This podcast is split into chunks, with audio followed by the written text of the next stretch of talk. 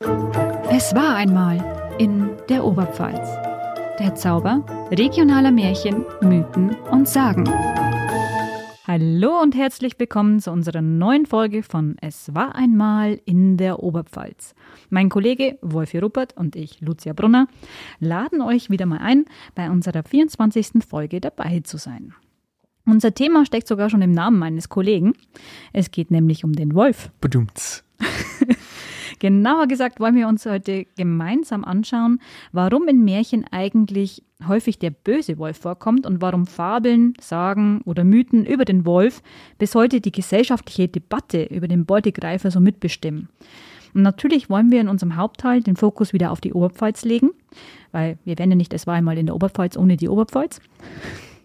Und äh, wollen euch dann auch etwas über historische Wolfsangriffe erzählen, die auch mit dem Glauben an Werwölfen zusammenhängen.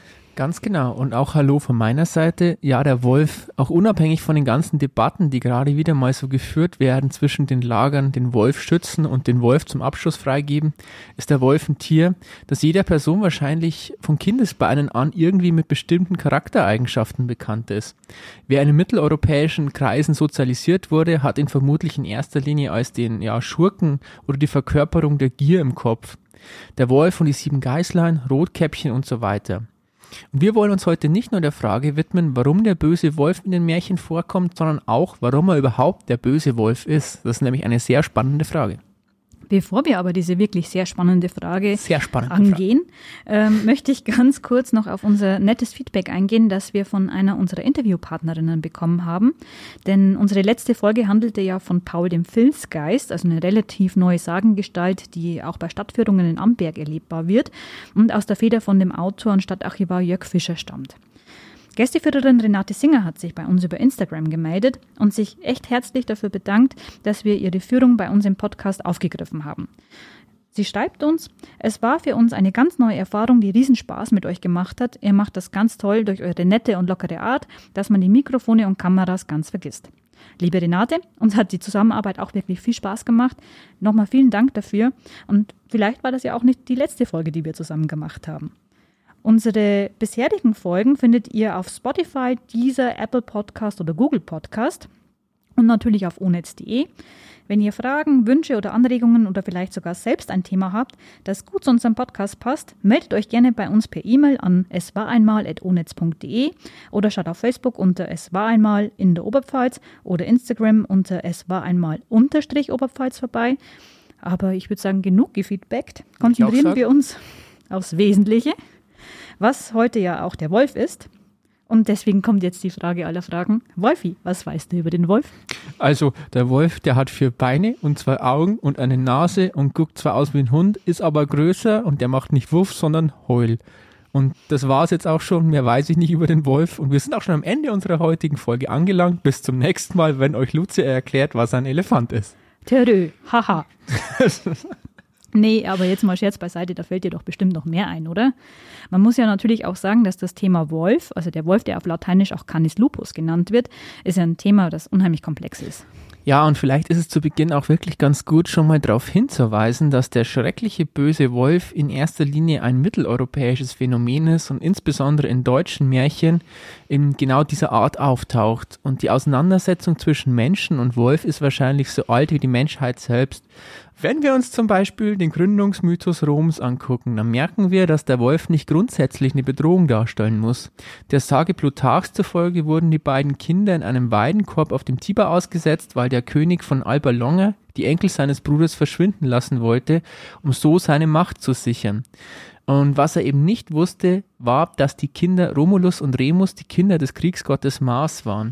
Eine Wölfin fand die beiden und säugte sie. Und da gibt es ja auch diese weltberühmte Bronzestatue der kapitolinischen Wölfin in Rom, die Romulus und Remus säugt. Also davon habe ich ja zumindest schon öfters mal Bilder gesehen, etwa im Geschichtsunterricht oder so. Ja, ist auch wirklich sehr bekannt und vielleicht so nebenbei, wenn wir schon dabei sind, warum eigentlich Rom Rom heißt. Der Legende nach erschlug Romulus Remus bei einem Streit um die Grenzziehung der Stadt und das ist der Grund, warum wir heute nach Rom und nicht nach Remen in Urlaub fahren. Badum. Ja, und das Wölfe Kinder großziehen ist ja auch ein recht beliebtes Motiv in Geschichten. Also denken wir zum Beispiel mal ans Dschungelbuch. Tatsächlich ist es aber auch so, dass viele Erzählungen im Umlauf waren, die von angeblichen Wolfskindern berichteten. Also da geht es nicht darum, dass das irgendwelche erfundenen Geschichten waren, sondern es gab auch angebliche Zeitzeugenberichte davon, dass sowas auch wirklich stattgefunden hat. Wissenschaftlich lässt sich das aber eigentlich nicht beweisen und in Fachkreisen gilt das eher als sehr unwahrscheinlich, dass sowas tatsächlich passiert ist. Aber woher hat denn eigentlich der Wolf so sein schlechtes Image erhalten? Also das ist so eine Frage, die ich mir auch gestellt habe. Ähm, jeder kennt doch das Märchen Rotkäppchen von den Brüdern Jakob und Wilhelm Grimm. Mhm. Ähm, und der Wolf wird ja hier als gefräßiges Monster beschrieben, der Kinder und Großmütter frisst. In Fabeln wird der Wolf oft als trickreich beschrieben, teilweise ist er hinterlistig oder gierig, aber durchaus eigentlich auch sehr dumm. Ähnlich genau. ist es ja auch im Märchen Der Wolf und die sieben Geißlein. Ähm, der Wolf täuscht die kleinen Geißlein, deren Mutter nicht zu Hause ist. Dann verschlingt er die kleinen Geißlein komplett. Und die einzige Option, die dann in den Märchen oft übrig bleibt, ist dann ein Jäger, der den Wolf am Ende abschießt und zur Strecke bringt. Und so steht der Wolf eigentlich in der Konkurrenz zum Menschen. Und die Frage, äh, die ich mir dabei auch gestellt habe, war, wie hat sich das eigentlich so entwickelt? Und da wollen wir jetzt mal langsam so drauf hinführen. Aber zuvor finde ich eigentlich noch wichtig, ähm, ja, was ist denn eigentlich der Wolf überhaupt für ein biologisches Wesen? Daher finde ich es auch in diesem allgemeinen Teil wichtig, dass wir darauf ein bisschen eingehen, welche Merkmale so ein Wolf eigentlich hat. Und da der Hund, der ja in vielen Haushalten ähm, ja als Haustier natürlich auch zugegen ist, vom Wolf auch abstammt, gibt es hier natürlich viele Ähnlichkeiten, aber auch gravierende Unterschiede. Ähm, Wölfe haben eine schlanke Statur und lange Beine. Ihr Kopf ist relativ groß. Sie haben eine breite Stirn und eine lange Schnauze. Die Augen stehen eher schräg. Der Schwanz von Wölfen wird Rute genannt. Und die hängt meistens runter und nicht, äh, ist nicht nach oben gerichtet. Ja, was bei Hunden ja nicht immer der Fall ist, ne? Genau. Ja. Ähm, die Ohren sind dreieckig. Das ist auch bei Hunden nicht immer der Fall. Es gibt ja auch Schlappohren. Und meistens sind sie auch sehr stark behaart. Und wir kennen ja meistens eher den eurasischen Wolf und die Fellfarbe ist da meistens grau-bräunlich. Wölfe gibt es aber tatsächlich weltweit, etwa in den USA, in Russland, in Indien oder auch in arabischen Staaten. Und die Tiere haben hier durchaus ihre Fellfarbe jeweils an die Umgebung angepasst, weil der Wolf ist sehr anpassungsfähig. Und daher reicht sie dann auch, also die Fellfarbe von weiß bis gelbbraun und schwarz. Und die gibt es tatsächlich in sämtlichen Variationen. Und der Wolf lebt ja meist in einem Rudel und hat daher auch ein sehr ausgeprägtes Sozial- und Territorialverhalten. Genau, und was man vielleicht auch noch sagen muss, es gibt ja auch Wolfsarten, die sich extrem in der Größe unterscheiden. Also es gibt sehr kleine Wölfe, soweit ich weiß, in Nordamerika zum Beispiel, mhm. gibt aber auch eben sehr große Wölfe. Ja. Aber was, glaube ich, alle gemein haben, ist, dass der Wolf natürlich ein Raubtier ist. Und in Europa zählt er auch, also neben dem Bären, dem Luchs und dem Vielfraß, zu den vier großen Beutegreifern. Das größte Problem, das der Mensch mit dem Wolf hat, ist aber sein Fressverhalten. Denn Wölfe essen ja gerne große bis mittelgroße Huftiere. In Europa sind das beispielsweise Rehe, Elche oder Hirschen, aber auch sowas wie Hasen, Aas oder Weidetiere stehen durchaus auf seiner Speisekarte. Und weil der Wolf auch nicht unbedingt Wildnis braucht, um zu überleben, kann es sogar vorkommen, dass der Wolf auch dem Mensch sehr nahe kommt und daher sogar auch auf Menschen Jagd machen kann. Da erzähle ich aber später noch ein bisschen was dazu. Ähm, aber in der heutigen Zeit muss man sagen, tritt sowas sehr, sehr selten auf. Und das zeigte nämlich auch die sogenannte Nina-Studie, die weltweit Angriffe von Wölfen auf Menschen untersucht hat. Und gerade sein Fressverhalten ist es, was ja die Konflikte zwischen Mensch und Wolf in Europa auch sehr stark geprägt hat. Also die Studie hat unter anderem ergeben, in dem Zeitraum von 2002 bis 2020, dass weltweit 489 Angriffe auf Menschen stattgefunden haben sollen, von denen 26 tödlich endeten. Schwerpunktregionen waren hier Länder wie der Iran, die Türkei oder Indien. Und der Großteil, also das wird hier mit 78 Prozent beziffert, von diesen Angriffen lässt sich auch auf die Erkrankung der Tiere mit Tollwut zurückführen. Und das zeigt meiner Meinung nach auch, ähm, dass Wölfe nicht per se einfach Menschen attackieren, und warum der Wolf also in Mitteleuropa als böse gilt, muss also im Prinzip andere Ursachen haben. Fest steht aber, dass es hier schon sehr lange Konflikte gibt. Ganz genau, und die schlagen sich auch in der menschlichen Geschichte wieder, weil schon seit dem Mittelalter gibt es Überlieferungen, die deutlich machen, dass die Menschen schon damals versucht haben, den Wolf auszurotten. So wird zum Beispiel schon 1197 von einer angeblichen Wolfsplage an der Mosel berichtet, durch die mehrere Menschen ums Leben gekommen sein sollen. Und die Ursache hier, wie du gerade eben schon mal gesagt hast, war wahrscheinlich auch der zunehmende Konflikt zwischen Menschen und Wölfen. Aufgrund dessen, dass menschliche Siedlungen, Agrarflächen und Weideflächen sich weiter ausbreiteten und dadurch immer weiter in den Lebensraum der Wölfe eindrangen. Und besonders für die ärmliche Landbevölkerung konnten die Verluste von Tieren durch Wölfe den finanziellen Ruin bedeuten. Tatsächlich geht man aber heute auch davon aus, und ich finde auch das muss man sagen, dass die angegebenen Zahlen damals, also die, die gerissene Tiere zum Gegenstand hatten, meist ziemlich übertrieben wurden. In West- und Mitteleuropa gab es aber nichtsdestotrotz ganze Treibjagden, bei denen die einfache Landbevölkerung eingespannt wurde, ob sie das wollte oder nicht, die einfach nur das Ziel hatten, die Wölfe komplett auszurotten. Das ist auch in der Oberpfalz passiert und hier wurde der letzte bekannte Wolf tatsächlich im Jahr 1882 erlegt. Ähm, dazu gibt es aber dann auch gleich noch mehr. Wir machen an der Stelle noch eine kurze Werbeunterbrechung und hören uns dann gleich wieder. Bis gleich.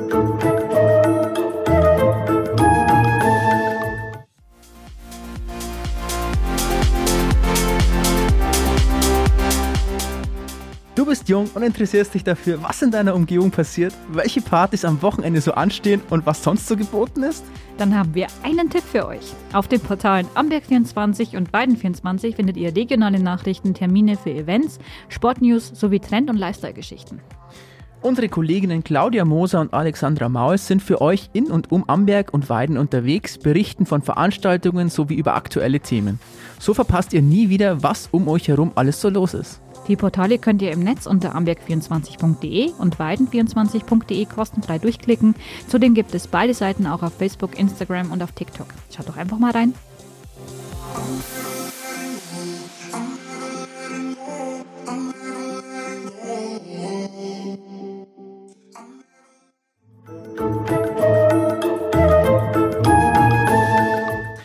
Und wir sind zurück beim Podcast Es war einmal in der Oberpfalz. Lucia, du hast ja gerade eben schon mal angesprochen, dass der Wolf auch in der Oberpfalz ein Problem für die Landbevölkerung dargestellt hat.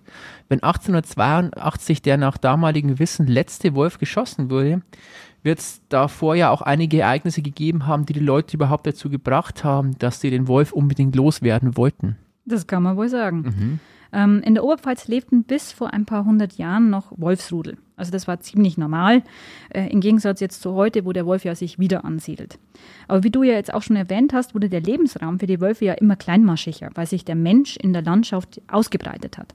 Das war auch in der Oberpfalz nicht anders. Und ein wichtiger Punkt ist auch, dass Wölfe tatsächlich keine Wildnis brauchen, um zu überleben. Mhm. Wie auch Füchse, die man heute teilweise zahlreich in der Berliner Innenstadt umherlaufen sehen kann, äh, können sich Wölfe auch an Kulturlandschaften anpassen.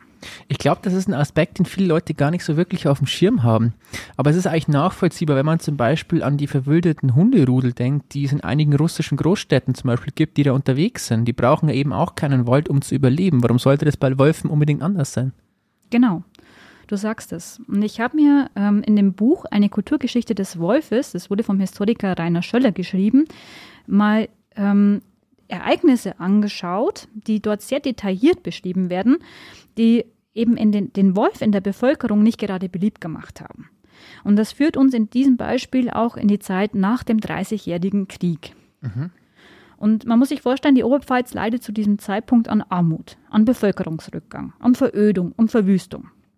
Und Wolfi, du musst dir vorstellen, in den Jahren 1677 bis 1680 haben sich in der Oberpfalz 39 Wolfsattacken ereignet, und zwar auf Kinder, auf Jugendliche und Frauen. Und diese Ereignisse sind, wie gesagt, ziemlich detailliert okay. dokumentiert. Das hat mich selber überrascht. Und unklar ist dabei aber, ob es sich bei den Wölfen, die hier Angriffe auf Menschen gemacht haben, tatsächlich um reinrassige Tiere handelt, Wolfshybriden, also ja, äh, quasi Nachkommen von Wolfen und Hunden, oder ob es hier tatsächlich um solche verwildeten Hunde ging. Okay, das ist tatsächlich was 39 Wolfsattacken oder prinzipiell Attacken durch Hunde, Hybriden oder eben Wölfe ist was, was man sich aus heutiger Sicht eigentlich in so einem kurzen Zeitraum gar nicht mehr richtig vorstellen kann. Aber was ich weiß, und das ist ja auch das Krasse an dieser ganzen Geschichte, dass die Angriffe eben auch viele Todesopfer gefordert haben, soweit ich weiß. Ganz genau. Aber ja, gehen wir jetzt mal der Reihe nach. Mhm. Also die Geschehnisse, von denen ich hier spreche, eigneten sich ja in der Region um Schönsee, Eslan und Rötz. Also wir befinden uns in den heutigen Landkreisen Schwandorf und Neustadt an der Waldnapp. Und kommen wir jetzt einfach mal zum Beginn dieser Wolfsangriffe. Und zwar am 14. Juli 1677 haben der Bürgermeister und auch der Rat von Schönsee an den kurfürstlichen Pfleger und Forstmeister Franz Albrecht Freiherr von Muckenthal geschrieben – und der hatte damals seinen Sitz in Obermurach. Und in dem Bericht von ihnen hieß es, ähm, dass es sich um einen landesschädlichen Wolf handelt. Mhm. Und da wird es jetzt interessant. Die Schreiber sprechen in dem Bericht von einem verwandelten oder gar von einem verzauberten Wolf. Der Zitat, unter einer Gestalt oder was Prätext, Prätext bedeutet Vorwand oder Verwandlung, es geschehen, sei zurzeit offen. Und am Tag zuvor wurde eben der 14 Jahre alte Sohn des Schwarzfärbers Wolf Schmidt angegriffen. Der muss in Hannesried gedient haben und dabei wurde bei der Wolfsattacke wurden dem Jungen die Kleider vom Leib gerissen, ähm, ihm wurden viele Bisswunden zugefügt und dabei seien dann auch vor allem die Leber und die Lunge des Jungen verletzt worden, sodass er kurz darauf starb. Noch am selben Tag soll dann der gleiche Wolf den fünfjährigen Sohn von Hans Kress zu Weiding hinter dem Hof von seinem Vater gebissen haben, dass er es wohl wahrscheinlich nicht überlebt hat. Und schon zwei Tage zuvor sei bei Winklern ein Kind getötet worden, am 13. Juli soll nämlich ein Wolf den elfjährigen Kleinknecht des Wirts in Oberlangau getötet und bis in die Eslaner Gründe verschleppt haben. Da macht es also schon Sinn, dass sich die Bewohner bei Schönsee Sorgen gemacht haben und die Menschen trauten sich, nicht mehr auf die Felder und Wiesen oder in die nächstgelegenen Orte zu gehen. Was ja auch irgendwie heißt, dass Arbeitskräfte vielleicht äh, verloren gehen, ne? Zu der damaligen Zeit ein Aspekt, den man nicht unterschätzen sollte. Unter anderem. Ähm, der Pfleger von Muckenthal leitete dann die ganzen Vorfälle an die kurfürstlich-bayerische Rentkammer in Amberg weiter. Darin schreibt der Mann von einem weiteren Wolfsangriff nahe Geistal. Dabei ist ein vier Jahre, viereinhalb Jahre altes Kind, das mit seiner Mutter bei der Feldarbeit war, vom Wolf angefallen und gebissen worden und nur mit Mühe hat die Mutter das Kind den Wolf entreißen können. Also laut dem Bericht wurde das Kind aber wieder gesund. Mhm. Ähm, dass die Menschen von einem verzauberten Tier geschrieben haben, ähm, zeigt laut dem Historiker Rainer Schöller, dass sie dem natürlichen Wolf so ein menschengefährdendes Verhalten eigentlich tatsächlich weniger zutrauten als eben einem verzauberten Tier. Und da kommt wieder der Punkt ins Spiel, den wir ja schon öfter hatten. Wenn man sich damals nicht so genau erklären konnte, wie diese ganzen Vorfälle eigentlich zustande kamen, hat man was Übernatürliches vermutet. Das ist ja mhm. auch nichts anderes, ne? Weil ein einzelner Wolf, der natürlicher, ein natürlicher Wolf hätte ja sowas gar nicht machen können. Genau. Ja. Das Rentamt zu Amberg hat dann auch relativ schnell reagiert mit einem Schreiben vom 21. Juli an den Oberforstmeister für den unteren Bezirk in Rötz. Und äh, dieses Amt forderte dann diesen Oberforstmeister dazu auf, dass er Jäger ausschicken soll, die den Wolf auch erschießen, damit wieder Ruhe einkehrt. Auch der Pfleger von Obermurach sowie niederadlige Herrschaften von Winklan und Schönsee wurden gleichzeitig angewiesen, die Jäger zu begleiten und sie dann auch zu unterstützen. Das war allerdings nicht wirklich erfolgreich. Denn okay. wenige Tage später, also am 28. Juli bis zum 1. August, sollen fünf und am 2. und 3. August nur je zwei Förster aus Rötz auf Wolfsjagd gegangen sein. Das waren jetzt nicht unbedingt viele, aber es wurde kein Wolf erlegt. Und das zeigt, dass die Anstrengungen der Jäger sich halt wirklich eher in Grenzen gehalten haben. Und da kein Wolf gefunden oder erschossen worden ist, hörten die Angriffe natürlich auch nicht auf. Und dabei nahm letztlich auch die Überzeugung der Menschen zu, dass es sich dabei nicht um ein natürliches Tier, sondern eben um einen gezauberten Wolf handelt. Aberglauben und auch magisch-religiöse Erklärungen für schlimme Ereignisse waren ja im 17. Jahrhundert noch sehr weit verbreitet. Und nicht nur bei der einfachen bäuerlichen Bevölkerung, sondern eben auch bei der Obrigkeit. Denn auch der Landrichter von der Süd zu Neumburg vom Wald sowie der Rötzer Oberförster von Leibelfing teilten entsprechenden Verdacht auch an das Rentamt in Amberg mit. Da heißt es etwa, der gezauberte Wolf könne sich unsichtbar machen und keine Kugel oder sonstiges Jagdmittel sei in der Lage, ihm zu schaden. Okay, ja. Der Wolf würde dann nach seinen Angriffen auch immer spurlos verschwinden, komischerweise. Der Oberförster erklärte, dass viele seine Vorstellungen auch teilen würden, und seiner Ansicht nach sei es notwendig, dass die Landbevölkerung, Zitat, von den Herren Geistlichen mit geweihten Sachen versehen würden, die dann in Sonderheit der allhiesige Pfarrer der Meinung sei, dass auf solchen Fall jeder Mann vor Zauberei gesichert bliebe. Na klasse, das hat bestimmt durchschlagenden Erfolg gehabt und das klitzekleine Wolfsproblemchen bestimmt auch sofort beseitigt, oder? Nicht wirklich. Das Ach. Amberger Rentamt machte auch Vorschläge, wie man den Wolf vertreiben könnte. Es sollten nämlich alle nur erdenklichen Mittel ergriffen werden, ähm, um die Menschen halt auch tatsächlich zu schützen vom Wolf. Ähm, Personen, die eben Haustiere hüteten, wie jetzt etwa Ochsen, sollten mit Lunden, also das ist so eine Art Zündmittel oder mit alten Puffen, also so ein Lärminstrument oder ein Böller, auf die Wolfsjagd gehen. Also die Tiere sollten mit Lärm vertrieben werden. Und ein anderer Ratschlag für die Viehhüter war es dann auch, einfach zwei Steine aufzuheben und diese aneinander zu schlagen, um die Wölfe zu erschrecken. Eine weitere Empfehlung war, Wächter aufzustellen, die Warnzeichen geben, wenn sie einen Wolf sehen. Also das sind jetzt alles Sachen, die hätten ja noch klappen können. Aber das, was in dem nächsten Zitat kommt, ist dann doch ein bisschen unorthodox. Okay, da bin ich gespannt. Zitat. Und weil auch sein kann, dass dieses auch gezauberte Wölf seien, so hast du mit den Geistlichen zu konferieren, dass sie die Leute, sonderlich welche der Gefahr unterworfen, mit geweihten Sachen versehen und auf den Kanzeln ermahnen, dass sie sich der geweihten Gegenstände wie auch des Weihwassers fleißig gebrauchen, dass die Eltern die Kinder so Eier auf das Feld schicken, mit Gebung des Weihwassers segnen und gar zur Abwendung dieses Übels ein allgemeines Gebet anstellen. Was hältst du davon? Rate doch mal. Also ich halte tatsächlich überhaupt nichts davon, weil es ist ja im Grunde genommen klingt das ja wieder blanke Hohn. Weihwasser gegen einen menschenfressenden Wolf. Das muss ja einfach funktionieren. Das ist wirklich absoluter Quatsch und wie gesagt, es klingt wirklich ein bisschen nach Hohn. Ja, das findet der Autor des Buches tatsächlich auch.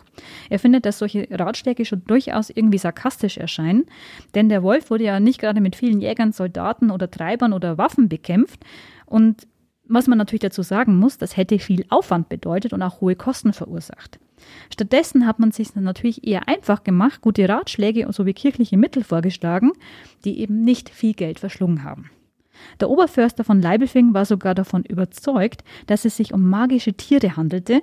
Deshalb stellte er personal- und kostenintensive Verfolgungen von Wölfen sogar ein und setzte eben dann sogar vermehrt auf religiöse Mittel. Aus heutiger Sicht wirklich überhaupt nicht mehr nachvollziehbar. Ne? Und auch wenn der Autor das eben auch schreibt, auch schon aus damaliger Sicht wahrscheinlich eher verwerflich als tatsächlich gut gemeint. Ja, natürlich, weil ja auch die Wolfsangriffe nicht aufgehört haben. Insgesamt haben sich im Jahr 1677 allein 14 Vorfälle ereignet, bei denen acht Kinder und Jugendliche ums Leben kamen, drei verletzt wurden und ein Jugendlicher, eine Frau und ein Gemeindehirt unverletzt blieben. All diese Ereignisse fanden im Juli und August statt. Danach kehrte erstmal tatsächlich ein bisschen Ruhe ein, bis aber dann im Juni 1678 die Wolfsangriffe wieder angefangen haben. Okay. Und erst im Jahr 1679 wurden die Jagden tatsächlich endlich mal intensiviert, hatten aber nur mäßig Erfolg.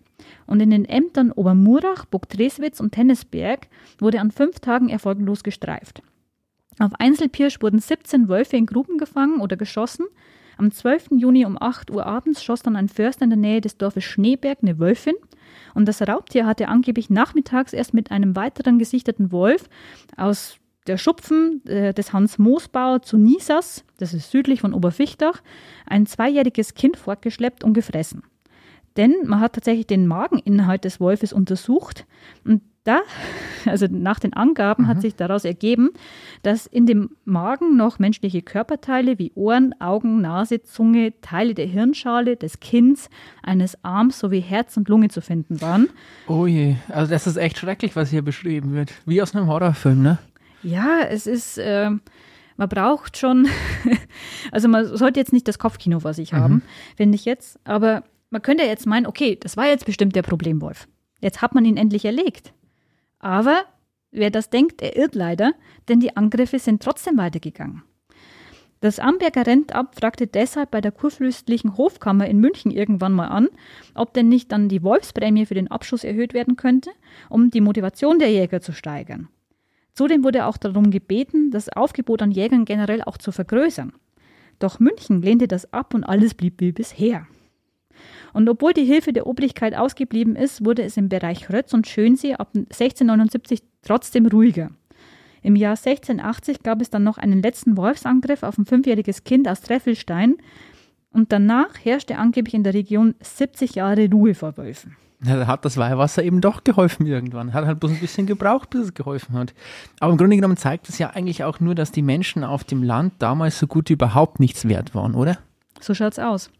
Der Autor kommt auch zu dem Fazit, dass die ländliche äh, Bevölkerung bei der Obrigkeit eher eine untergeordnete Priorität hatte. Hinzu kommt, dass zu diesen Zeiten der Tod von Kindern aufgrund auch der hohen Kindersterblichkeit, die es damals gab, eher als Gott gegeben angesehen worden ist. Ihnen wurde also nicht großartig nachgetrauert. Den Opfern wurde auch in den Akten keine Individualität gegeben. Also egal, ob es sich um Frauen oder Kinder handelt, also die Aufzeichnungen zeigen, dass sie beispielsweise keine Vornamen, ähm, dass keine Vornamen festgehalten worden sind. Und zudem schreibt dann Rainer Schöller auch, dass die Wolfsangriffe auch durch die gängige Praxis der Kinderarbeit auch begünstigt worden sind. weil beim Hüten von Weidetiere wurden eben Kinder und Jugendliche häufig ohne Begleitung losgeschickt und waren dann stundenlang auf der weiten Flur unterwegs. Interessant ist, dass diese Vorfälle in Oberpfalz scheinbar nicht einzigartig waren. Rainer Schöller schreibt, dass zwischen 1764 und 1767 in Frankreich die sogenannte Bestie von Gévaudan ihr Unwesen getrieben haben soll. Ihr sollen rund 100 Menschen zum Opfer gefallen sein. Was die Gründe für die Wolfsattacken in der Oberpfalz angeht, lässt sich nur im Zusammenspiel mehrerer Faktoren erklären, wie es überhaupt dazu kam, wobei die jetzt auch mehr im Bereich der Mutmaßungen bleiben müssen, sagt Schöller. Also einerseits, das ist ein Grund, warum in der Oberpfalz das so vermehrt aufgetreten ist, ähm, gab es nur sehr wenige Jäger, das hat ja die Lutzjäger vorhin schon mal gesagt. Genau. Viele Menschen wussten gar nicht, wie man richtig schießt und auch diejenigen, die in irgendwelchen Ämtern waren, wie Jäger und so weiter, wussten das auch oft nicht so wirklich. Viele hatten allgemein kein Interesse an einer intensiven Suche und wie wir auch schon gemerkt haben, der Obrigkeit waren die Menschen im Land ja sowieso allemal egal. Und andererseits, das ist jetzt ein anderer Punkt, dürfte der Rudelradius von Wölfen größer sein als die damaligen Amtsbezirke. Das klingt jetzt erstmal irgendwie nicht so wirklich nachvollziehbar, aber tatsächlich ist es so, dass bezirksübergreifende Jagden nicht stattfanden oder nur sehr selten stattfanden. Und dann kommt auch noch hinzu, dass es der Landbevölkerung, also der gemeinen Landbevölkerung im Grunde genommen verboten war, überhaupt Schusswaffen zu tragen. Und dann gibt es auch noch den 30-jährigen Krieg mit seinen Irrungen und Wirrungen, der auch dazu geführt hat, dass sich die Wolfspopulation ungestört vermehren konnte, weil die Menschen einfach anderes zu tun hatten. Der Schöller vertritt aber die These, dass es sich auch bei den Oberpfälzer Problemwölfen vermutlich nur um ein oder zwei Tiere desselben Rudels gehandelt hat. Also zwei Tiere, die da wirklich richtig viel gemacht haben, richtig amok gelaufen sind. Ähm, er sagt aber, dass die auch als Einzeltiere aktiv waren. Also es gibt keine Hinweise darauf, dass die Wölfe im Rudel gejagt hätten, sondern dass wirklich Einzeltiere rauskamen und ähm, ihre Opfer erlegt haben. Ja, es ist ja auch in diesen Wolfsfällen immer die Rede, entweder von einem Wolf oder von zwei genau. Wölfen, die miteinander zusammengearbeitet genau. haben. Genau. Ähm, und es, die haben ja auch nur Menschen erlegt, die ihnen ins Beuteschema gepasst haben. Ähm, die ist, also solche Menschen halt eben jugendliche Kinder und Frauen, die sie im Ernstfall auch verschleppen konnten. Und weil die Überfälle eben genau in den Sommermonaten stattgefunden haben, Luzi hat es ja vorhin schon gesagt, im Winter ist die, die, sind die Wolfsattacken auf einmal abgerissen, im, Sommer, im Sommer nächsten Jahres kamen sie wieder. Deswegen mhm. glaubt der Schöller, dass der Grund für Überfälle der Nahrungsbeschaffung für die Welpen gewesen sein könnte. Also die hatten Welpen, mussten die versorgen, deswegen ist es gehäuft zu irgendwelchen Wolfsangriffen gekommen. Und da haben wir jetzt eben den bösen Wolf. Ich glaube aber, das ist vielleicht auch nur meine These, dass der Wolf nicht nur aufgrund seiner Überfälle so ein Schreckgespenst in Europa wurde, sondern auch irgendwie, weil er, wie es auch schon im Aberglauben irgendwie zu hören war, so ein bisschen ähm, sozusagen den Einbruch des Chaos und der Unzivilisiertheit in die von Menschenhand gemachte Welt symbolisiert. Also das ist sozusagen dieser Gegensatz zwischen menschlicher Zivilisation auf der einen Seite und der gefühlten Wildheit und Rohheit, also Instinktgetriebenheit des Wolfs auf der anderen. Sozusagen eine Art Projektionsfläche menschlicher Abgründe, die man unbedingt von sich fernhalten möchte. Und der Wolf ist sozusagen immer eine Metapher für Gefahr, Krieg und Gewalt. Und man sieht das, finde ich, auch recht schön, wenn man sich zum Beispiel Schriften aus dem 17. Jahrhundert anschaut und sich Gedanken macht, wofür das Bild des Wolfs da zum Beispiel verwendet wurde. Also ein Beispiel dafür ist der englische Philosoph Thomas Hobbes. Der hat den Wolf als den Sinnbild für einen Zustand des Kriegs aller mit allen gewählt, also ein Zustand, in dem das Leben aller Menschen armselig, ekelhaft, tierisch und kurz ist, weil eben halt genau das, was der Wolf symbolisiert, fehlt, Gesetz und Ordnung einer staatlichen Macht. Ähm, die halt, oder eine Macht, die stark genug wäre, um alle Menschen, Tiere und so weiter in Zaum zu halten. Und in seiner Widmung des staatsphilosophischen Werks, die Zivi heißt es, schreibt er, und das ist jetzt sozusagen dieser Satz, der sehr bekannt ist, nun sind sicher beide Sätze wahr, der Mensch ist ein Gott für den Menschen und der Mensch ist ein Wolf für den Menschen. Und er erklärt das auch, was er damit meint. Jener, wenn man die Bürger untereinander, dieser, wenn man die Staaten untereinander vergleicht. Dort nähert man sich der Gerechtigkeit, Liebe und alle Tugenden des Friedens der Ähnlichkeit mit Gott. Hier müssen selbst die Guten bei der Verdorbenheit und der Schlechtheit ihres Schutzes wegen der kriegerischen Tugenden die Gewalt und die List, das heißt die Raubsucht der wilden Tiere zur Hilfe nehmen. Ähm, und ich finde, man sieht es hier ganz schön. Der Naturzustand ist sozusagen, oder der Wolf ist eine Metapher für den Naturzustand und jeder Mensch ist sozusagen prinzipiell in der Lage, einen anderen zu töten oder getötet zu werden. Und ich finde insbesondere hier diese Ausdrücke wie Gewalt, List und Raubsucht der Tiere recht deutlich. Ähm, die machen recht deutlich, welche Eigenschaften man halt dem Wolf zuspricht. Wenn man dann die Ausführungen aus Rainer Schöllers Buch über die Todesopfer in der nördlichen Oberpfalz oder auch in der mittleren Oberpfalz im 17. Jahrhundert dazu nimmt, wird es irgendwo auch nachvollziehbar, dass die Menschen dem Wolf solche Eigenschaften zugesprochen haben. Und das passt auch eigentlich zeitlich zusammen. Also Hobbes hat das Buch, aus dem ich gerade zitiert habe, übrigens 1642 geschrieben oder in erster kleiner Stückzahl veröffentlicht und die Ereignisse, über die Lucia berichtet hat, die haben sich ja keine 40 Jahre später in der Oberpfalz zugetragen. Das stimmt. Also ich persönlich vermute ja auch, es war so eine Gemengenlage aus Zuschreibungen. Genau Ereignissen der Dämonisierung und auch dem Konkurrenzkampf, die den Wolf letztlich so sein schlechtes Image dann auch verpasst haben. Und wenn man sich Märchen anschaut, ist ja auch die Figur des Jägers sehr interessant. Und da passt es eigentlich ziemlich gut, was du gerade eben gesagt hast. Ähm, Im Märchenatlas, der unter Federführung von Dr. Karin Lippert online zu finden ist, spiegelt sich sogar die Natur des Wolfes äh, in dem Jäger dann wieder. Denn der Wolf ist ja. im Prinzip ja auch ein Jäger und damit eben ein Konkurrent für den Menschen. Und in den Märchen entscheidet jedoch der Mensch die Beweggründe der Jagd moralisch ja meistens für sich. Denn wir wissen ja, in den Märchen jagt der Wolf aus niederen Instinkten und der Mensch wiederum eben für diese zivilisierte Ordnung. Genau. So wie es Hobbes ja beschreibt. Und wenn etwa der Jäger den Wolf tötet, um jetzt zum Beispiel das Rotkäppchen oder die Großmutter aus seinem Bauch zu befreien, ist das natürlich moralisch wesentlich höher gesetzt als jetzt die Gier des Wolfes. Ja. Und äh, ja, der Hauptgrund für seine Unterlegenheit ist ja auch meistens die Dummheit des Wolfes. Genau. Er wird ja durch den Menschen im Prinzip ja dann immer, ja. Ähm, Übertölpelt, könnte man sagen. Genau, ja. genau. Jedenfalls wurde im 18. Jahrhundert schon versucht, den Wolf in der Oberpfalz auszurotten. Eine gewaltige Treibjagd auf Wölfe soll im Februar 1734 bei Kaltenbrunn stattgefunden haben.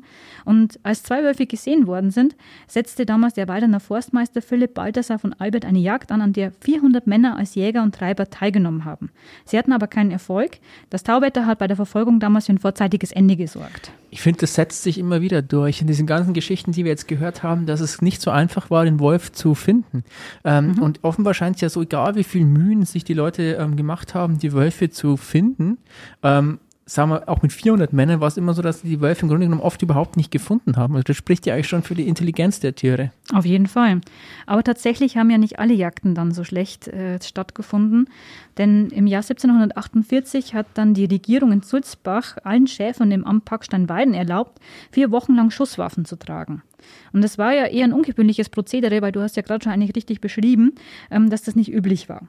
Und Damals wurde pro Wolf ein Kopfgeld von 10 Reichstalern in Aussicht gestellt. Das war jetzt nicht unbedingt wenig. Und diese Bemühungen wurden dann wirklich nach und nach auch von Erfolg gekrönt. Die Schusserlaubnis wurde dann auch verlängert und bis März, bis März wurden Jagderfolge in der Weiding, im Parksteiner Wald, oberhalb des Moosweihers, im Mantler Forst, im Hohlbuch, im Kalten Brunn gemeldet. Und die Bilanz, Zitat, Mitten konnten die in hiesigen kurfürstlichen Waltungen sich befundenen neun Wölfe bis auf zwei Stück ausgerottet werden. Die Population ist dann nochmal ganz leicht von den Wölfen angestiegen, aber schon 1752 ist dann nur noch von einem Exemplar die Rede. Also das mhm. ging dann trotzdem relativ ja. fix. Und bis ins 19. Jahrhundert haben sich dann auch nur noch vereinzelte Wölfe in die Region verirrt. Und 1882 wurde schließlich bei einer Treibjagd des Forstamtes Kulmain im Revier Frankenreuth, was sich ja in der heutigen, im heutigen Landkreis Tirschenreuth befindet, dann wurde wirklich der letzte Wolf der Oberpfalz geschossen. Und der hat damals wirklich das damalige Chemnatter Land in Angst und Schrecken versetzt, muss man wirklich so sagen. Ähm, bei einer ersten Jagd, also das erinnert eigentlich eher an Frankensteins Monster, müssen die Menschen damals mit Knüppeln, Gabeln und Pistolen die Wälder durchstreift haben. Und ja, der Wolf blieb auch hier erstmal wieder unentdeckt und hat es halt eigentlich geschafft, nur allein durch seine Anwesenheit die Menschen in Angst zu versetzen. Das ist eigentlich auch so was, was ich echt faszinierend finde. Hat dann den wütenden Mob ausgelöst, ja? Ganz genau. Mistgabeln und Fackeln. Und der letzte Augenzeuge, das war der Förster Hugo Mechler. Der hat, ähm, dessen Erzählung wurde 1930 aufgezeichnet und der hat dann von Ereignissen berichtet und auch von der Stimmung, die damals in der Bevölkerung geherrscht hat. Und dann muss bei einer Männerrunde unter anderem der Förster Josef Schuster aus Frankenreuth über den Wolf gesprochen haben und hat dabei auch ein bisschen geflunkert. Zitat. Das kann doch keine Hundefährte sein. Solche Trittsiegel, das muss die eines Tigers oder eines Löwen gewesen sein. Sperrt eure Kinder ein. Die Gegend muss von diesem Ungeheuer befreit werden. Okay, war aber dann wahrscheinlich doch kein Löwe. Nein, es war ein Wolf. aber das hat auf jeden Fall Kein wahrscheinlich auch mit dazu beigetragen, dass in diesem Frankenreuther Revier auch das Jagdfieber gestiegen ist. Und die Spuren deuteten auch darauf hin, dass sich der Wolf im Hochwald zwischen Ölbrunn und dem heutigen Bayreuther Haus aufgehalten hat. Und bei der letzten Wolfsjagd im Fichtelgebirge gelang es dann auch dem Kulmeiner Gastwirt Martin Wiesent, das Tier zu erlegen. Und von dieser Jagd gibt es auch heute noch ein Foto, das wurde damals vom Marktredwitzer Wanderfotografen Hudo Heider aufgenommen, wo eben die versammelte Jagdgesellschaft mit 17 Jägern und die erlegte Wildstrecke mit dem Wolf auch zu sehen ist. Und ja, bei Franz Xaver von Schönwert, das ist ja letztendlich auch 19. Jahrhundert, haben wir natürlich auch geguckt, wie kommt der Wolf dort vor. Tatsächlich kommt er dort weniger vor. Und es liegt wahrscheinlich tatsächlich einfach daran, dass der Wolf Mitte des 19. Jahrhunderts auch nicht mehr so eine große Rolle gespielt hat in der Oberpfalz, weil er war ja größtenteils eigentlich schon ausgerottet. Und wir haben ja gerade schon gehört, es waren ja eigentlich Männer und so Einzelwölfe, die noch durch die Gegend gestreift sind. Was sich allerdings bei ihm findet, das sind Sagen über Menschen, die sich in Wölfe oder Füchse verwandeln können. Und dazu hat aber der Wolfi noch ein bisschen mehr gefunden. Ja, stimmt, aber hier geht es wahrscheinlich wirklich vor allem um die Vorstellung, dass es Werwölfe gibt. Und dem Schönwert zufolge war der Glaube auch in der Oberpfalz recht verbreitet. Ähm, der Werwolf ist ein bisschen so wie der, dessen Name nicht genannt werden darf. Zu Neuen Hammer hat er nämlich den Spruch aufgeschnappt, hier Zitat, wenn man Wulfen nennt, so kommt er grennt. Was sich reimt, ist gut, würde ich sagen. Gut, aber mit Lord Voldemort hat es jetzt doch nicht so viel. Man darf seinen Namen nicht nennen. Nein. Der, dessen Name nicht gesagt werden darf. Nee, beim Schönwert findet sich auch die Vorstellung eines Wehrfuchses. Ähm, bei Fehlburg, bei Neumarkt soll ein Schäfer, soll es einen Schäfer gegeben haben, der einen Gürtel besaß. Und so oft er den Gürtel anlegte, verwandelte er sich in einen Fuchs. Und als Fuchs hat er dann die umliegenden Höfe und insbesondere die Mühlwagen bestohlen. Und der Knecht des Pfarrers beobachtete angeblich eines Tages den Fuchs dabei, wie er auf das Anwesen des Schäfers zurück verschwand. Und als der Kaplan dort ankam, sah er einen der gestohlenen Mehlsäcke an der Wand lehnen. Der Pfarrer nahm den Gürtel und legte ihn sich selbst um, um zu sehen, was es damit auf sich hat. Er verwandelte sich darauf sofort in einen Fuchs und musste dann als solcher auch durch die Wälder irren. Den Fuchs durfte man aber dann laut dem Schönwert, weil die Leute ja offenbar doch nett waren, dann aber nicht schießen. Und bei einer anderen Geschichte verwandelt sich ein Hirte bei Fahrenberg, bei Fohnstrauß in einen Wolf und äh, reißt Schafe anderer Hirten, bis er auf den Hirten aus Oberbernried trifft. Ähm, der wollte es nämlich nicht auf sich setzen lassen und fing immer wieder an, mit dem Werwolf zu kämpfen. Also beim Schönwert heißt zu raufen an. Also schon mutig und der hatte aber auch einen großen Hund, der ihm im Kampf gegen den Wolf half. Und laut Schönwert soll es manchmal geklappt haben, den Werwolf abzuwehren und manchmal auch nicht, sodass immer wieder auch ein paar Schafe draufgingen. Die schleppte der Werwolf zu sich nach Hause, wo er sich wieder in einen Menschen verwandelte und die Beute mit seiner Familie verspeiste. Lecker. Mhm. Angesabbertes ja. Schaf. Selbst gerissen. Ja. Ähm, was ich an diesen Geschichten auf jeden Fall interessant finde und was daran eigentlich auch schön deutlich wird, ist halt wieder auch wieder dieser Aspekt, dass Menschen einem verzauberten Tier mehr Gewalt zugetraut haben als jetzt einem natürlichen Tier. Ähnlich wie halt auch diese These von Historiker Rainer Schöller lautete, der ja auch diese historischen Ereignisse im 17. Jahrhundert in der Oberpfalz aufgezeigt hat. Ganz genau. Und im Märchenatlas von Karen Lippert wird übrigens auch auf die Verbindung zwischen dem Hexenglauben und der Angst vor Wölfen eingegangen. Da heißt es, dass der wirtschaftliche Wandel in der frühen Neuzeit begleitet war von Krisen, Kriegen und Seuchen, also sozusagen der perfekte Nährboden für Aberglauben und Hexen waren. Und dabei wurde der Wolf nicht einfach nur als ein Wirtschaftsschädling gesehen, der eben Schafe reißt, sondern natürlich auch mächtig dämonisiert. Denken wir zum Beispiel mal an die Bibel. Da gibt es ja die Metapher vom Hirten und den Lämmern. Und der Wolf steht ja da im Grunde genommen schon immer für das Böse. Und im Märchenatlas heißt es dann wörtlich, hier ein Zitat, doch mussten offenbar erst mehrere Faktoren zusammenkommen, bevor aus einer problematischen, aber stabilen Koexistenz offene Feindschaft wurde. An den Mythos vom Werwolf anknüpfend wurde der Wolf in direkte Verbindung mit Hexen und dem Teufel gebracht. Das war demnach ja dann eigentlich auch ganz praktisch, wenn man den Teufel derartig verteufeln konnte oder dämonisieren konnte, weil man dann, wie es ja auch beim Kolonialismus mit der Unterwerfung nicht europäischer Menschen auch schon lief, nicht mehr darüber diskutieren mu musste, ob man überhaupt das Recht hat, ähm, eines der Geschöpfe Gottes auszulöschen, sondern es einfach tun konnte, weil es sich ja um das Böse handelte. Das war im Grunde eigentlich die Legitimation dafür. Absolut, ganz genau. Ähm, Was ich auch noch interessant finde, ist tatsächlich, man denkt ja immer, der Werwolf ist irgendwas Modernes oder es kommt dann irgendwie auch so modernen Schauermärchen immer wieder vor. Die, der, aber der Glaube an Werwölfe ist tatsächlich viel älter. In seinem kleinen Lexikon der Dämonen und Elementargeister schreibt Leander Petzold zum Beispiel, dass Werwölfe schon in der Antike ein fester Bestandteil ähm, des Volksglaubens waren. Ein Fremdwort für den Wolf ist ja auch Lykanthrop. Das kommt von der Sage des Königs von Arkadien, der den Namen Lykaon trug und von Zeus in einen Wolf verwandelt wurde, weil er ihm ein Kind als Mahlzeit vorgesetzt haben soll. Ähnliches in den Geschichten, die wir auch beim Schönwert finden, gibt es laut Petzold auch eine Wolfsüberlieferung aus dem 19. Jahrhundert aus Niedersachsen, in der es heißt, Gewisse Leute können sich vermittelst eines umgelegten Gürtels, der aus der Haut eines Gehängten geschnitten ist und durch eine Schnalle mit sieben Zungen zusammengehalten wird, in einen Wolf verwandeln. Ein solcher Wolf heißt Werwolf, er ist schwarz und von der Größe eines mittelmäßigen Kalbes. Schlägt man den Werwolf gerade dahin, wo die Schnalle sitzt und diese springt auf, so steht der Werwolf als nackter Mensch da. Ähm, und ganz kurz vielleicht noch zu diesem Sehr Wort. anschaulich. Ja, dann nackert er halt dann. Ähm, aber ganz kurz vielleicht zu diesem Wort Werwolf noch. Ähm, das Wer kommt vom althochdeutschen Wort Wer und das heißt so viel wie Mann. Also ein Werwolf ist eigentlich ein Mannwolf, also eine Mischung aus Wolf und Mann. Mhm. Und eine Sache noch, ähm, die hat der ein oder andere von euch vielleicht schon mal gehört. Aus Ansbach gibt es eine Überlieferung, die sehr eindrucksvoll eigentlich zeigt, wie die Menschen früher versucht, mit Unwägbarkeiten aus der Natur umzugehen.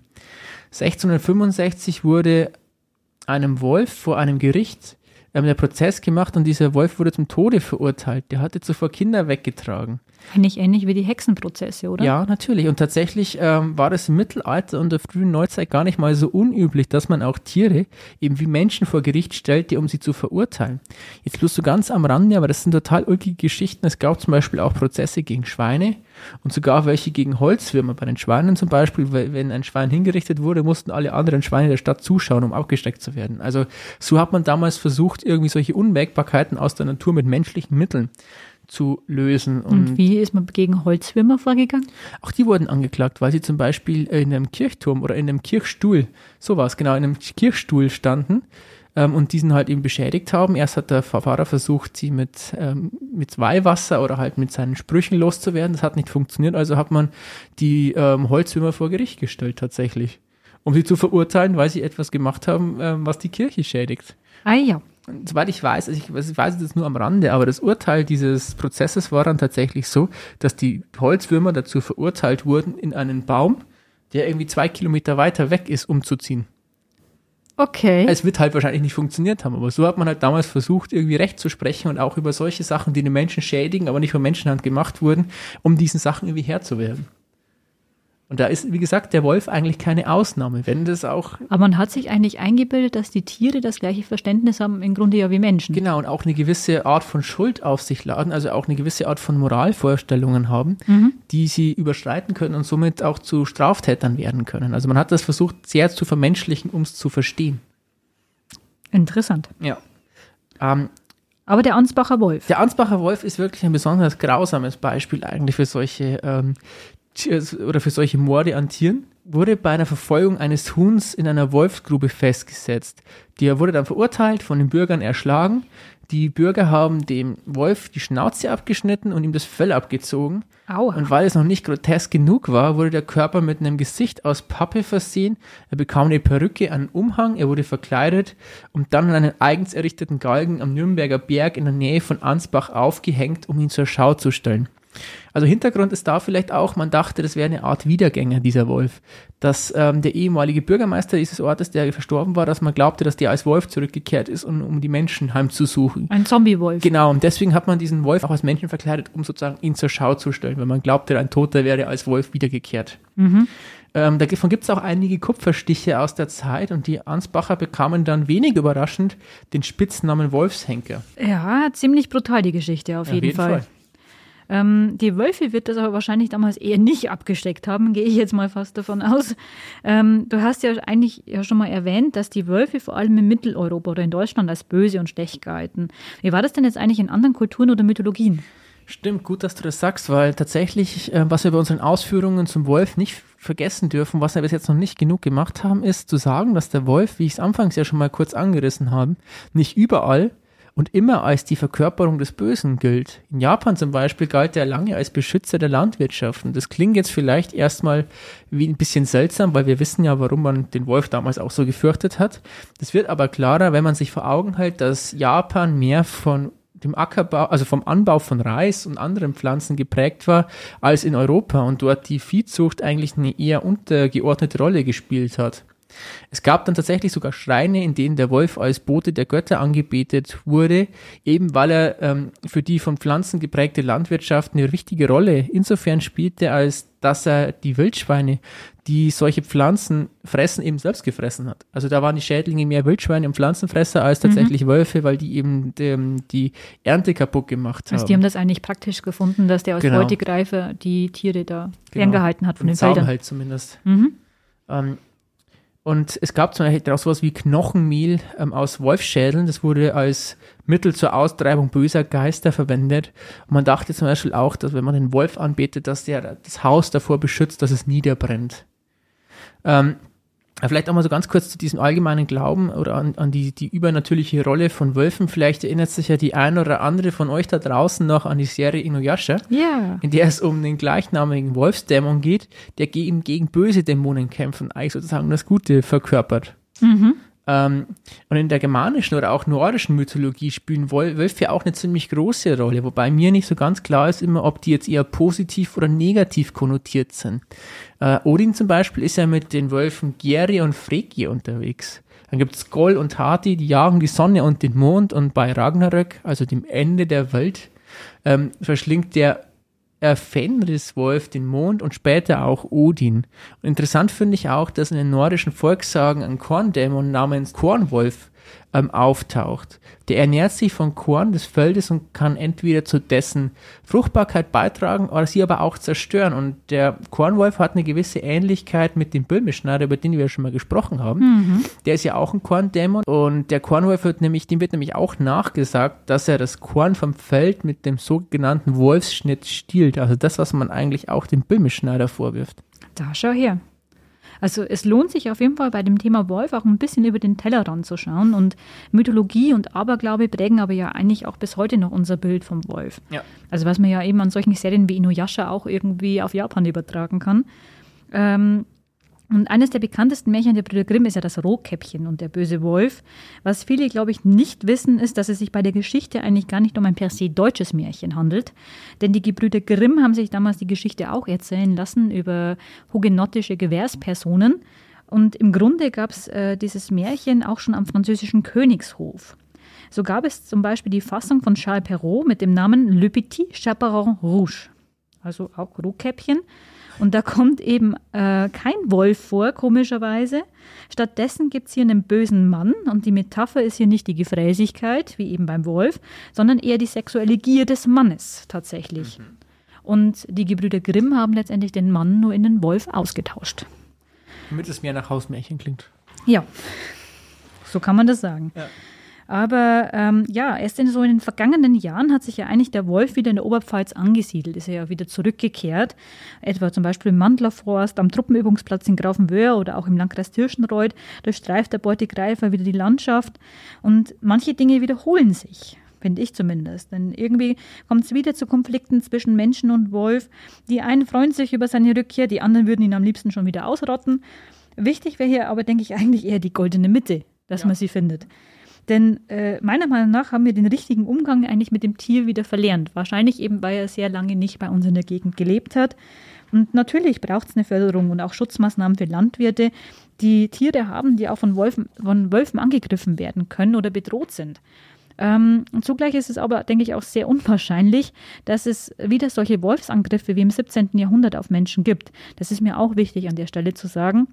Das haben wir ja auf der einen Seite über diese Nina-Studie schon gesehen, dass sowas sehr selten vorkommt.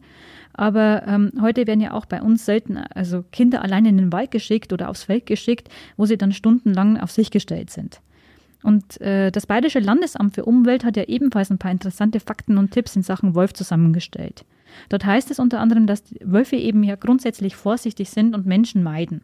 Und in dicht besiedelten Kulturlandschaften, wie es ja auch bei unserer Region der Fall ist, kann es aber ja dennoch vorkommen, dass Wölfe durch Dörfer streifen, vorbeilaufen und ja, Wölfe sind ja eigentlich vor allem nachtaktiv. Es kommt zwar meistens eigentlich eher in der Dunkelheit vor. Deswegen kommt es aber auch vor, dass er auch mal tagsüber gesichtet werden kann in einem Siedlungsbereich. Und Tatsächlich waren ja auch diese ähm, Angriffe auf die Kinder, Jugendlichen und Frauen, die du erwähnt hast aus dem 17. Jahrhundert, ja. die sind ja auch tagsüber passiert oder genau. teilweise auch tagsüber, also zu jeder Tageszeit, ne? Genau. Und ähnlich ist es ja auch bei Rehen oder Füchsen, die kann ich auch tagsüber beobachten, wenn ich unterwegs bin. Seit der Wiederansiedlung von Wölfen in Deutschland hat es eigentlich noch gar keinen Angriff auf Menschen durch diese Tiere gegeben. Und in den vergangenen 50 Jahren sind in Europa neun Fälle von tödlichen Angriffen auf Menschen bekannt geworden, fünf davon durch tollwütige Tiere. Ähm, hierzu auch ein interessanter Vergleich. In Deutschland sind allein zwischen 2007 bis 2009 45 Menschen an Insektenstichen gestorben und seit 1989 gab es 40 Todesfälle durch Hunde. Ähm, ja, bloß die emotionale Debatte, die gibt es eigentlich nur um den Wolf. Ja, stimmt. Sollte tatsächlich mal jemand von euch dem Wolf begegnen, gilt es auf jeden Fall, Ruhe zu bewahren. Wölfe reagieren beim Anblick von Menschen vorsichtig, aber es kann sein, dass sie nicht gleich die Flucht ergreifen. Aber bei einer Begegnung mit einem Wolf sollte man auf jeden Fall vor dem Tier Respekt haben, nicht einfach weglaufen, weil man sonst ja auch als Beute wahrgenommen werden könnte. Und wer Abstand will, sollte sich langsam zurückziehen. So rät es zumindest das Landesamt für Umwelt. Und wer einen Hund dabei hat, sollte ihn auch anleinen und eher nahe bei sich behalten. Ist der Wolf recht nah, sollte man laut sprechen, gestikulieren oder anderweitig irgendwie auf sich aufmerksam machen. Und dem Wolf sollte man auch nicht hinterherlaufen, ihn filmen oder ihn dann füttern, weil das Tier natürlich sonst lernt, dass bei Menschen Futter gibt und den Menschen mit Futter zu verbinden. Ja, die Tipps, wie man sich am besten verhalten sollte, wenn man einem Wolf begegnet, sind eigentlich ziemlich gute Schlussworte, würde ich sagen. Ich würde sagen, wir belassen es heute auch dabei und sind am Ende unserer heutigen Folge angekommen. Vielen Dank fürs Zuhören.